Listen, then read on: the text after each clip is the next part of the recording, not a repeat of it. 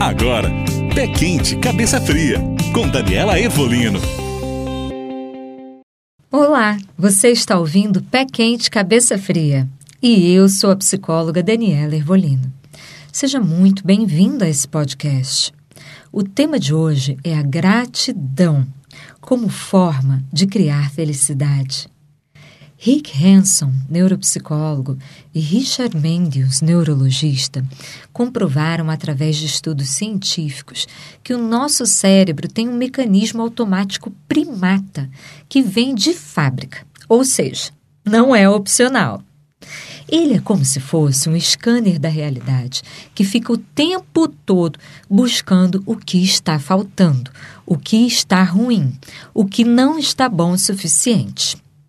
Esse mecanismo fixa como velcro no negativo de qualquer situação ou cena para armazenar na pasta possibilidades perigosas do nosso arquivo mental. Ele faz isso como uma forma de proteção, pois na época das cavernas não sabíamos nunca quando iríamos comer ou sermos a comida de alguém. Se iríamos ter um lugar para dormir, seríamos atacados, o que, que ia acontecer? Isso fazia com que ficássemos alertas a cada detalhe potencialmente perigoso em volta de nós.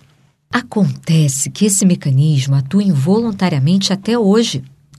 E eles estudaram qual seria um antídoto para tanto estresse gerado por esse olhar que busca o copo meio vazio o tempo todo e gera altas descargas de noradrenalina e cortisol, hormônios do estresse que, se disparados constantemente, contribuem para o envelhecimento precoce, entre muitas outras doenças. O que eles comprovaram é que podemos reverter essa condição se voluntariamente focarmos no positivo de qualquer situação.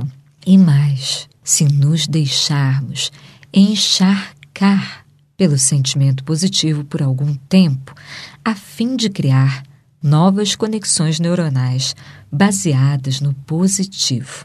O otimismo passou a ser o traço mais importante na conquista do bem-estar. A valorização das virtudes, dos pontos fortes de cada um na percepção dos bons resultados. Eu fiz o curso de felicidade da Yale University e lá a aula mais legal é justamente sobre isso. Falando como a gente deve não só ter experiências boas, mas saber saborear. Eles falam muito isso, savoring, que significa saborear essas experiências. Então, por exemplo, quando eu falo de experiências para se sentir grato, eu percebo que as pessoas buscam coisas muito nobres, né? Do tipo, ah, eu sou grata porque eu ganhei muito dinheiro, eu sou grata porque eu fiz uma viagem maravilhosa. Acontece que essa gratidão, esse olhar no positivo, esse saborear, ele deve existir no dia a dia da gente, saboreando, né? Curtindo. Por exemplo, a luz do sol tocando na sua pele uma música que você gosta de ouvir que tocou no rádio, um café bem quentinho saboroso, estar com um amigo, com uma amiga, batendo um papo, tudo, todos esses pequenos momentos que acontecem o tempo todo, eles devem ser saboreados conscientemente, como se você pudesse sentir aonde está a sensação de agradabilidade daquele momento.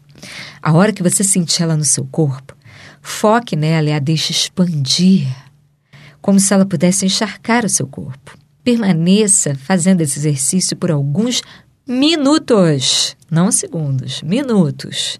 E com isso você vai formando conexões neuronais no seu cérebro ligadas à produção da felicidade, química, físico-química dentro de você. Gostou? Muito legal, né?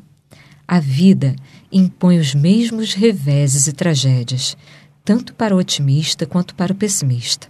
A diferença é que o otimista consegue enfrentá-los com muito mais tranquilidade. Essa frase é do Martin Seligman, o criador da psicologia positiva. Um beijo para você e até o próximo podcast.